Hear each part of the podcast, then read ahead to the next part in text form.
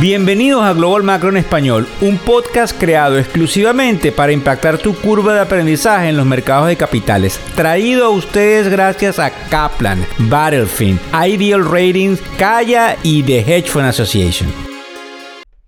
Hola, buenos días, ¿cómo están? Venimos, como siempre digo yo, cargados de excelente energía. Hoy es miércoles 4 de enero, oiganlo bien, de 2023. Parece mentira Va el tiempo pasando rápidamente y por aquí vamos a tocar la narrativa del día de hoy que puede ayudarte a que descifres lo que sucede en materia económica y a que veas cómo te afecta, si mucho o poco porque está comprobado que te afecta directa o indirectamente. Fíjense una noticia que acaba de salir hoy en la mañana es el hecho de que la compañía de tecnología, de software, que se llama Salesforce, recorta el 10% de su plantilla de empleados. Algo importante porque ellos aducen que este proceso viene como consecuencia de la pérdida de algunos clientes corporativos.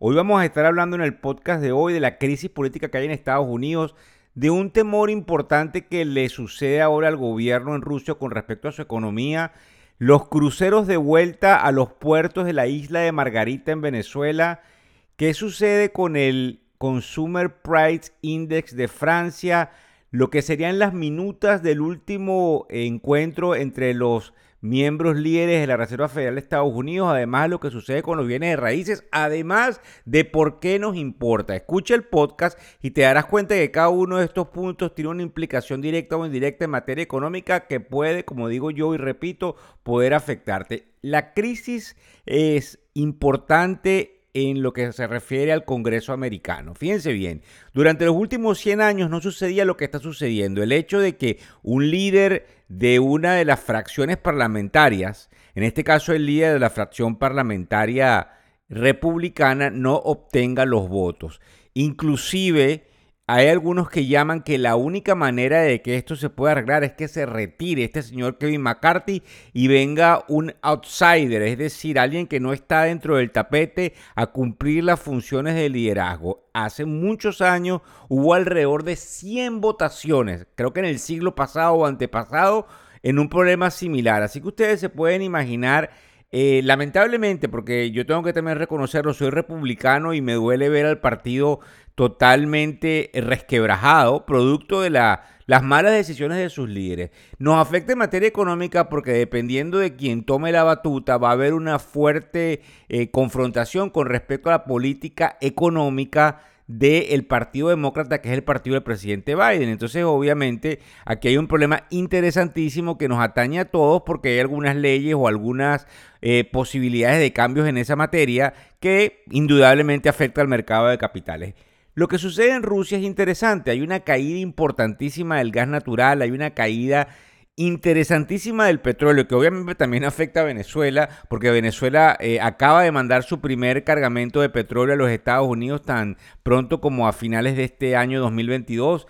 Entonces, en materia petrolera, los precios han caído. Para que tengan una idea, ahorita vamos a ver los mercados, pero estaba alrededor del 2% abajo, luego de caer 4% el día de ayer. El problema que tiene Rusia es que hay algunas, eh, digamos, instalaciones que se han construido en Alemania, que es uno de los principales demandantes de la materia energética que se produce en Rusia, entonces, en este caso gas natural, que han dado pie a que ahora puedan aceptar eh, envíos desde los Estados Unidos. Inclusive es tan fuerte que hay algunos que están diciéndole al presidente, oiganlo bien, de Canadá, que ha perdido la oportunidad de que esas eh, instalaciones también reciban energía de Canadá. Entonces es muy importante porque esto cambia un poco el panorama y cambia también la narrativa de que lo que sucede eh, definitivamente en Rusia es por la baja de los precios de, eh, digamos, de la energía. Obviamente la baja viene por el hecho de que se sabe que va a haber una sobreoferta de energía rusa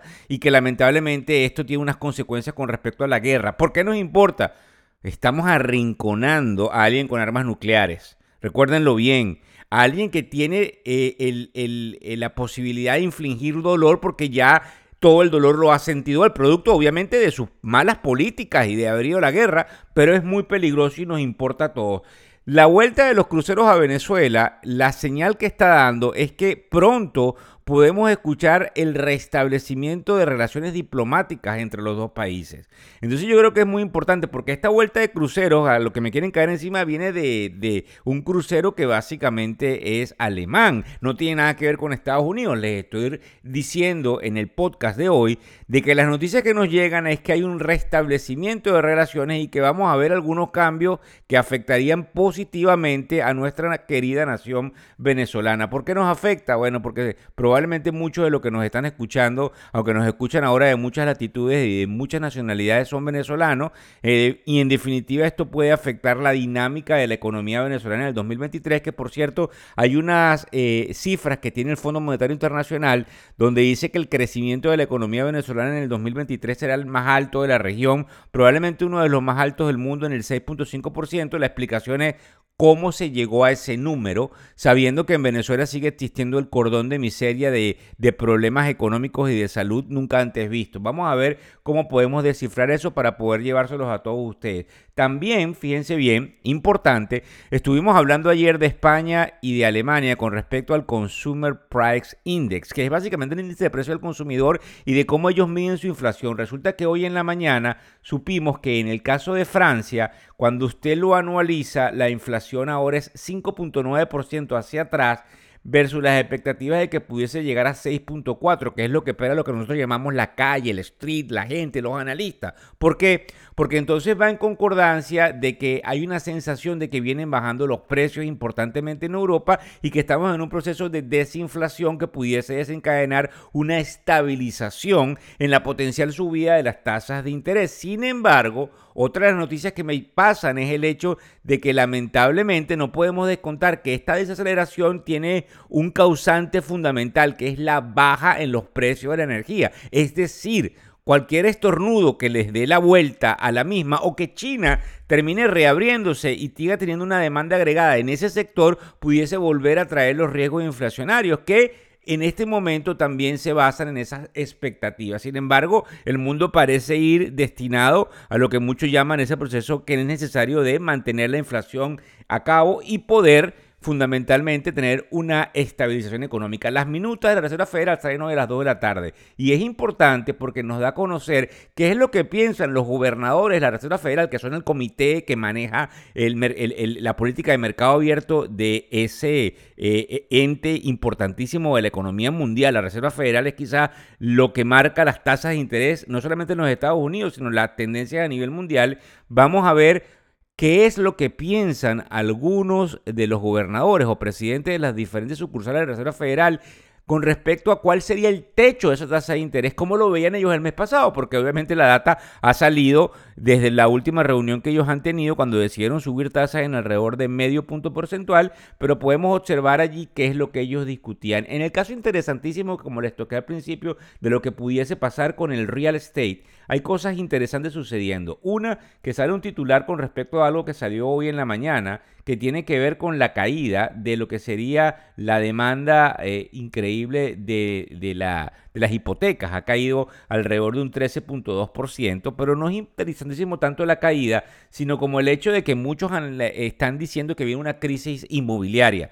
Con cifras en la mano, nosotros estamos dispuestos a atrevernos a decir hoy que no hay tal crisis inmobiliaria. No existe la misma crisis inmobiliaria producto de evaluar cuántas hipotecas están allá afuera con números negativos. Les explico rápido. Si yo pedí prestado para comprar una casa que costó medio millón de dólares, 500 mil, y esa casa ahora cuesta 475 mil, perdí 25 mil dólares, estoy en negativo. Para que tengan una idea, en el 2011, no sé si lo, he escuchado, lo han escuchado que lo he dicho por otro lado, en el 2011 el 24 y tanto por ciento, 25 por ciento de las hipotecas en los Estados Unidos estaban, como se diría, bajo el agua, es decir, estaban en negativo. Hoy por hoy, tan solo es el 2%. Eso lo que quiere decir es que es muy marginal el número de las hipotecas que están en negativo, el número de las casas que se han comprado en el último y reciente pico, lo que quiere decir de que hay algo, digamos, de salud, está sano el sector y que a pesar de que podamos ver retroceso, como oigan ustedes lo que dice aquí, según el Wall Street Journal,